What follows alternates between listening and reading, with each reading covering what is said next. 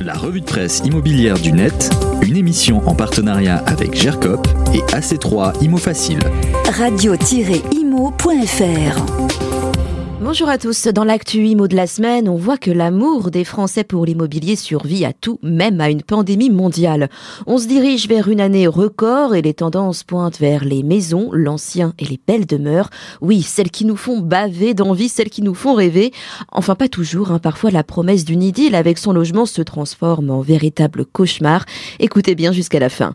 Mais d'abord, je vous le disais, rien n'arrête euh, la hausse des prix de l'immobilier en France, titre Le Figaro Immobilier.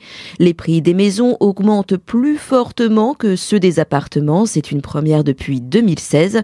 C'est particulièrement le cas en Ile-de-France. Les prix s'envolent à plus de 7% ce trimestre. Fin 2020, on avait déjà noté une hausse similaire. Des maisons plus que des appartements, l'effet confinement se confirme. On a besoin d'espace et d'un accès vers l'extérieur.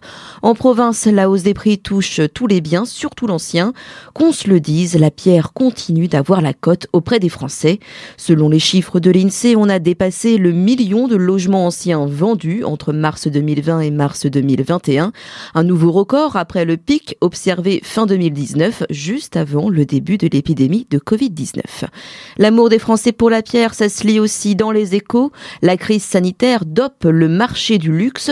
Qui n'a jamais rêvé devant les annonces de belles demeures? Eh bien, il y a ceux qui rêvent et ceux qui achètent. Les propriétés classées ont résisté et résistent encore à la pandémie, affirme le groupe Mercure. Si à Paris c'est encore timide, le phénomène est saisissant en province. La Charente-Maritime, la Loire-Atlantique et le Finistère affichent une vitalité impressionnante. Il faut dire que les conditions sont là, des taux de crédit extraordinairement bas et les acheteurs se soucient davantage de leur qualité de vie. En plus, les belles demeures ont tendance à se valoriser avec le temps en clair, c'est tout bénef.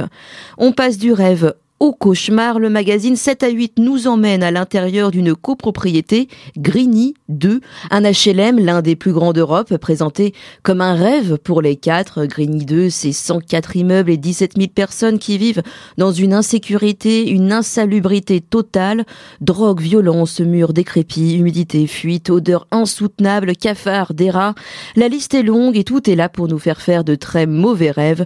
Le reportage pour les courageux est en replay sur le site de LCI. Quant à nous, on se retrouve la semaine prochaine pour un nouveau tour d'horizon de l'actu immobilière.